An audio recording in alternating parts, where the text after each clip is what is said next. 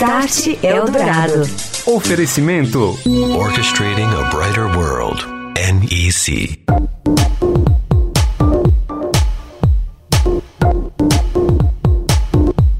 Boa noite para você, a tecnologia e o mercado em pauta aqui no Start Eldorado, que está começando agora na Rádio dos Melhores Ouvintes. Nesta noite, nosso assunto é a segurança no ambiente cibernético, nesta era de transformação digital. Eu sou Daniel Gonzalez, seja bem-vindo, bem-vinda ao Start Eldorado, aqui na Eldorado FM. Você ouve Start Eldorado. Oferecimento. Orchestrating a Brighter World. NEC. E nosso tema aqui no Start Eldorado nesta noite é a cibersegurança, os desafios que se colocam nesta era da transformação digital. Estou recebendo aqui no estúdio da Eldorado FM Mário Rachid, ele que é diretor executivo de soluções digitais da Embratel. Boa noite, Mário. Boa noite. Um Obrigado. prazer estar aqui com vocês. Obrigado pela presença e também aqui com a gente nesta noite Rogério Reis, ele que é diretor de operações de segurança da NEC. Boa noite, Rogério. Boa noite, Daniel. Boa noite, Renato. Obrigado pela presença. Renato Cruz, comentarista aqui do Start Eldorado, participa com a gente. Tudo bem, Renato? Tudo bem? Boa noite. Boa noite, ouvinte. Bem, é um desafio nessa era em que vivemos de conexões de alta velocidade e multiconexão, mais do que isso, dispositivos conectados o tempo todo, com preocupações de segurança também, as empresas colocando aí seus bancos de dados, usando nuvem. Quais são os principais desafios na área da cibersegurança? Bom, uh, o, o, o, grande desafio uh, da, da, dessa, desse momento de transformação digital, quando a gente fala de segurança, é justamente porque a, a, a tecnologia está indo cada vez mais para a mão do usuário, né, com, essa, com o advento do, do, da internet das coisas, onde uma televisão, um, um, telefone, um carro é conectado à internet, a questão da segurança fica cada vez mais uh, crítica porque uh, a junção, né, como se diz, do, do, do software com o átomo, né, a junção do, do, mundo físico com o mundo virtual. Se você não tiver essa junção feita de uma forma segura, essa, é, é, essa junção é explosiva. Então, vamos, por exemplo, falar de um, um carro né, que é conectado à internet, que pode ser invadido, um, um carro que, que hoje uh, a gente já está falando de carro sem motorista, né, que é, é, é autodirigível, vamos dizer assim, e esse carro, se ele for invadido, se ele for atacado, se ele for contaminado com vírus, ele pode provocar um acidente. Então, uh, se antes a gente falava de um site que poderia estar fora do ar por causa de uma invasão, hoje a gente fala de uma pessoa que pode morrer por causa de uma invasão. Né? Então, assim, tem, é, assim, é, esse mesmo é, exemplo é válido para dispositivos, por exemplo, como aplicadores de insulina automatizados ou marca-passos que são conectados com é, clínicas para serem monitorados. Então, se eles são conectados a clínicas, se eles são acessíveis remotamente, eles são acessíveis tanto pelo agente autorizado, que seria o médico, a clínica, etc., como por um potencial hacker que vai querer ali causar algum tipo de dano. Então, é, é, essa transformação digital torna a, a questão de segurança é, alguma coisa não opcional mais. Ela é absolutamente obrigatória para que você possa fazer essa transformação de forma adequada. Isso quer dizer que um carro vai precisar de antivírus? Sim, é, ele vai precisar de antivírus, vai precisar de firewall, de sistema de prevenção de intrusão, é, ele vai precisar mais do que isso, é, ele vai precisar implementar um conceito que há algum tempo já se discute na área de segurança, que é o conceito Security by Design. Ou seja, ele precisa ser entregue ao consumidor final já seguro. Né? Quando você vai, por exemplo, comprar um carro hoje, Uh, mesmo a gente não falando ainda do carro uh, totalmente automatizado, do carro uh, conectado à internet, um carro tradicional, o, o, usuário ele, eh, ele vai lá ver o, o conforto do carro, o sistema de ar-condicionado, a motorização, etc. E, eh, mas, obviamente, ele já pressupõe que o carro tem freio, tem airbag, tem barra de proteção lateral, enfim, a segurança do carro ela já vem é, por design, né? É, então, esse mesmo requisito ele vai agora existir para os equipamentos é, informatizados, né? Então, um carro ou um computador uh, nesse mundo de transformação digital, ele cada vez mais vai precisar já ser desenvolvido de forma segura, e, ou seja, quando ele é entregue para o usuário final, ele já é entregue uh, com segurança. E Rashid, qual o papel da operadora de telecomunicações que oferece um serviço de conectividade, um serviço de hospedagem, de aplicações nesse cenário de segurança. E eu agregaria uma outra pergunta, Rachid, a do Renato, quer dizer, em que ponto ali desse, dessa rede de conexão que você agrega de fato a solução? Me parece que isso não pode ser feito junto ao usuário final, mas tem que ser feito junto à empresa, por exemplo, junto Sim. a uma clínica, no caso do, do exemplo aí do, do Rogério, quer dizer, como que você implementa isso É, de fato? na verdade, como disse o Rogério, é, esse conceito de security by design ele é interessante porque você já tem que entregar para o teu cliente final um produto pronto. O produto pronto pressupõe que ele já venha com a segurança efetivamente feita. Quando a gente fala de telecom, a Embratel hoje entrega seus links, por exemplo, de internet já com uma solução de segurança atrelada a ela. O que, que a gente quer garantir com isso? Que você tenha, que os dados que trafeguem ali são dados seguros, é, a gente tenta evitar, por exemplo, os famosos é, ataques de volume. O, o Brasil hoje é o grande. é, tem, tem sido uma central de ataque de volume impressionante. Que os maiores ataques. Há cerca de um mês atrás, a gente teve um ataque a um grande banco brasileiro, que foi o maior ataque de volume, volume do, do Brasil, do mundo, perdão, e, o, e a Embratel pôde segurar todo esse ataque sem nenhum problema. Então, o site desse nosso cliente se manteve no ar sem nenhum problema. E outros pontos importantes, quer dizer, esse é o tradicional, esse é o mundo que a Embratel conhece há mais de 53 anos faz, mas a gente hoje também vai direto na casa do usuário, vai no nosso cliente final e tenta ajudar ele nessa construção. Então, pegando o caminho gancho aqui do Rogério, nós, é- nós hoje trabalhamos a questão do carro conectado como operadora, né? o carro está conectado ali com o nosso chip, e quando a gente faz isso, a gente também já entra com uma solução de segurança para garantir que não tenha problema. Mesmo ainda não sendo totalmente autônomo, ele tem que entrar já com algum aspecto de segurança elevado. Tem alguma é dificuldade nesse cenário diante da multiplicidade de padrões de conexão que se colocam, dizer, a falta de conversa entre esses padrões? Como é que isso vem sendo trabalhado no âmbito do mercado? As empresas se ajuntam ou vêm se ajuntando num esforço para fechar coisas conjuntas e melhorar esse cenário de maneira geral? Acho que não tem muito para frente em cima disso, mas eu acho que cada vez mais o mundo é cada vez mais colaborativo. Isso não só na nossa vida pessoal, mas na vida de empresas também, né? É, é, é, nós aqui, eu e o Rogério, já nos, já nos esbarramos algumas vezes no mercado aí, já colaboramos uns com os outros nesse sentido. Ou seja, a ideia é você estar cada vez mais vendo isso. Ainda é um desafio, cada, cada fabricante ainda tenta puxar, no jargão popular, sardinha para o seu lado, mas o fato é você tem que cada vez diminuir essas distâncias e trabalhar muito com isso. Né? O mundo interligado é um ponto muito importante, principalmente em segurança. Já imaginou se uma fale uma conexão ou se eu não tenho uma, uma API lá de, do, do meu fabricante naquele momento e eu por causa disso abro uma brecha, é um negócio complicado. Uhum.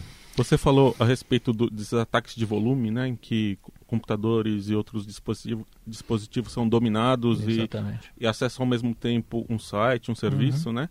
Também a gente teve recentemente, assim, que foi bastante noticiado, ataques de ransomware, né? Que o um, famoso soft- WannaCry. É, um software mal intencionado pega e criptografa e captura os dados do, do cliente. Quais são hoje as principais ameaças no, que existem no mercado que uma empresa precisa ficar atenta a respeito? É, pois é, é, o universo é bem grande, né? Hoje a gente vê muito e vê cada vez mais as empresas preocupadas, basicamente, com essa questão do ataque de volume. É um ataque muito comum. Você, por incrível que pareça, você pode comprar um ataque desse na internet hoje, na Dark Web. Como Então, serviço, né? Como um serviço. É, é, é difícil entender um pouco isso, mas você pode fazer isso. Só precisa ter bitcoins, né? Só precisa ter Bitcoin, exatamente. você precisa. Você tem a questão do, dos famosos aí. É, ransoms, dos antivírus, ou seja, dos ataques mais comuns que a gente acaba vendo aí. Eu citei quando você estava falando o próprio WannaCry, que teve, deu uma dimensão mundial e eu acho que levantou um pouco essa questão da segurança para todo mundo. Segurança você tem sempre aquele aspecto, ah, isso nunca vai acontecer comigo.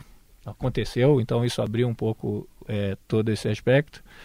E você tem um ataque que é o, talvez seja o mais complicado de, de, de, de tratar por conta, com a tecnologia somente, que é o ataque interno, né? A pessoa que está dentro da tua casa que faz ataque. Então, aí tem uma questão também de educação, que você usa, claro, tecnologia, softwares para te ajudar nisso, mas tem uma questão de educação muito forte. Então não basta proteger o acesso à sua rede, Não. porque o ataque pode vir de dentro. Pode vir de dentro e esses são os piores. Agora, ô, Rogério, o que, que exatamente, aqui para ficar claro para o nosso ouvinte, se buscam nesses ataques? É mais uma questão financeira? O, ou o interesse é você obter informação, que vale muito dinheiro hoje? sendo trabalhada em grandes volumes eh, e, e, se tirando o que é importante de grandes pacotes de informação, isso vale muito dinheiro. O que, que esses atacantes querem, afinal de contas, a maior parte deles? Essa, essa tua pergunta é interessante porque ela, é, é essa resposta ela mudou de uns anos para cá. Né? É, há 10 anos atrás, quando a gente se falava de, da motivação dos atacantes, uh, você tinha diversas motivações, motivações ideológicas, né? então uh, existiam grupos que faziam ataques para derrubar sites de governo porque foi uh, promulgada uma lei que ia contra o interesse da população, coisa parecida, ou um banco que era atacado porque sua margem de lucro era muito grande, explorava muitos clientes, enfim.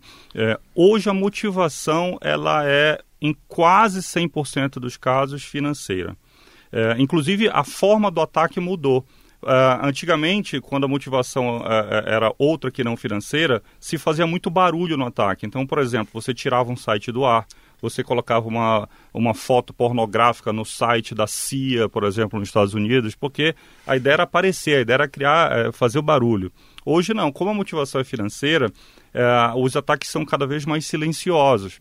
E esse ataque silencioso, ele é, piora o cenário, vamos dizer assim. Né? Porque a, a, as empresas, elas, ao longo dos anos, elas, de uma forma ou de outra, elas adiaram mais do que o recomendado os investimentos em segurança.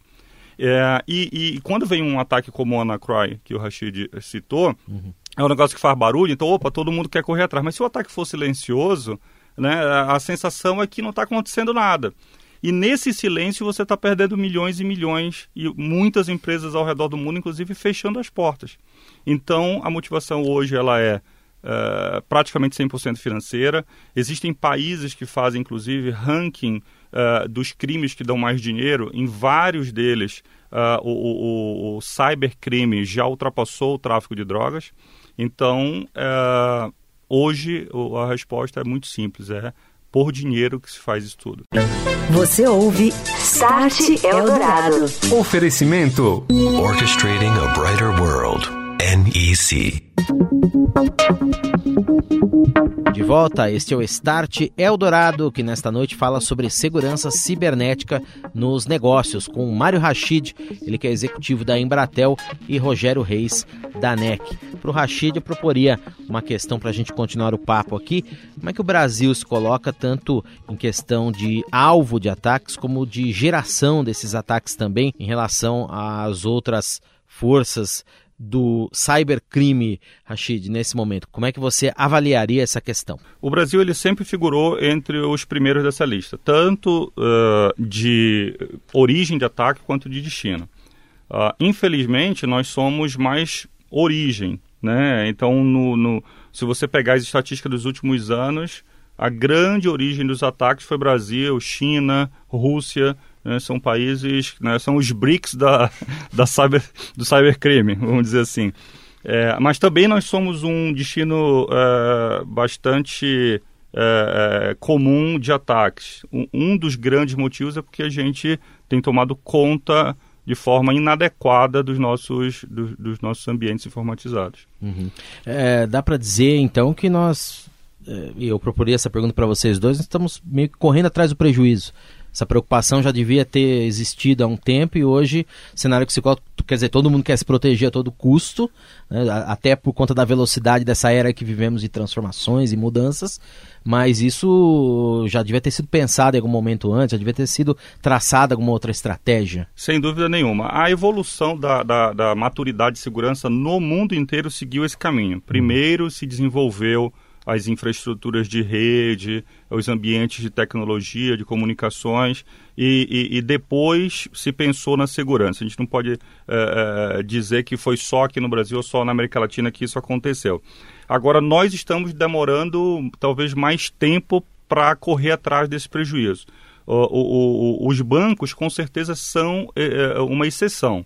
Eles realmente investem em segurança, eles têm um nível de segurança bastante interessante. É, é claro que é, não existe a, o, o, sistema é, impenetrável com 100% seguro, né? mas o, o, risco residual dentro dos bancos é, é, muito menor, a maturidade de segurança nos bancos é muito maior do que a média das empresas brasileiras. Um, um, um Instituto de Pesquisa Internacional fez uma pesquisa da maturidade de segurança na América Latina. Uh, o Brasil ficou em sexto lugar uh, e só não ficou pior por causa dos bancos. Então, os bancos, eles realmente têm esse diferencial. É interessante que você comentou, porque apesar de nós sermos o maior país da América Latina e o maior país também em termos de valor de serviços de TI ou software, nós somos o sexto em segurança. Isso mostra o quanto a gente precisa avançar realmente. Acho que é, acho que é isso que o Rogério falou, ou seja, o mercado financeiro está bem protegido, mas os outros setores ainda têm muita coisa para fazer. Uhum. Uma coisa que eu queria saber de vocês é, do ponto de vista de negócios, qual pode ser o efeito de um ataque bem sucedido numa empresa? E também se uma empresa está preocupada, assim, será que eu estou bem protegido ou não? Como, no, o que, que ela deve olhar? Onde que ela deve começar a, a o que ela precisa começar a perceber para saber em que estágio que ela está? Um ataque hoje, isso a gente tem exemplos não só no Brasil como no mundo inteiro de empresas que simplesmente fecharam as portas por causa de um ataque é, cibernético. Então, o, o, um ataque cibernético pode ser tão catastrófico quanto isso, quer dizer, significa a morte de uma organização. Uh, no que diz respeito às ações que precisam ser feitas, né, corporativamente, é, a, a, boa notícia é que a gente tem solução para tudo em segurança. Então, desde a parte de diagnóstico, o diagnóstico preciso do que precisa ser feito em cada uma das áreas, né, não tem uma, uma resposta pronta para todas as organizações. Cada negócio tem uma necessidade específica, uma indústria que não depende de nada da internet para fazer negócio, ela tem uma necessidade de segurança, uma outra empresa que ela é, é totalmente dependente da, de, dependente da internet, ela tem outra, uh, uma sistema que, uma empresa que usa uma rede de automação industrial totalmente conectada com a sua rede corporativa, falando de protocolos da internet, que é o TCP/IP, tem uma necessidade de negócio, uma outra indústria que usa um protocolo proprietário que é muito mais difícil de, de, de, de, de ser invadido porque simplesmente ele não se conecta com o resto da rede, tem outra necessidade. Então não existe essa resposta, olha, as empresas têm que fazer isso, né?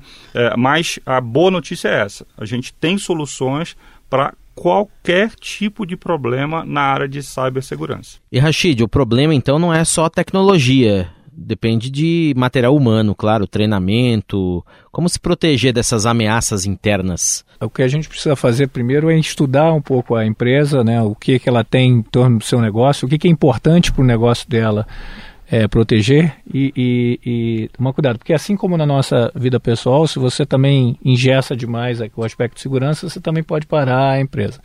Então esse trabalho é muito importante desde o aspecto técnico, para tudo dar uma solução, isso é, isso é fato, mas também no processo de, de educação do seu funcionário, do que, da, da, da pessoa que vai estar fazendo lá. Então, a Embratel hoje, por exemplo, trabalha muito essa questão, tanto interna quanto externamente, no processo de educação dos nossos funcionários. Você tem uma governança, uma política de governança, que vai desde as que a gente conhece aí, que são políticas de senha, por exemplo, a gente sabe aí o nosso dia a dia.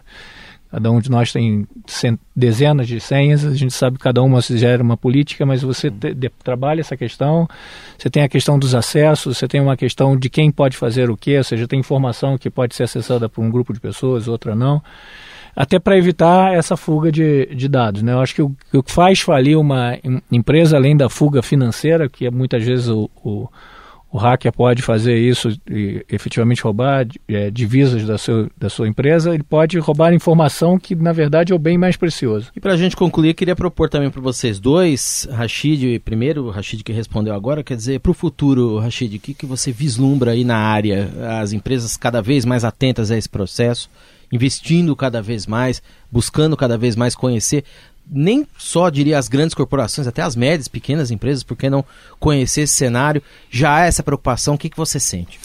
Sim, é, na verdade, essa, todos esses movimentos que a gente começou falando aqui, você fez com que a, a indústria, acho que até as pessoas acordassem um pouco para essa questão de segurança.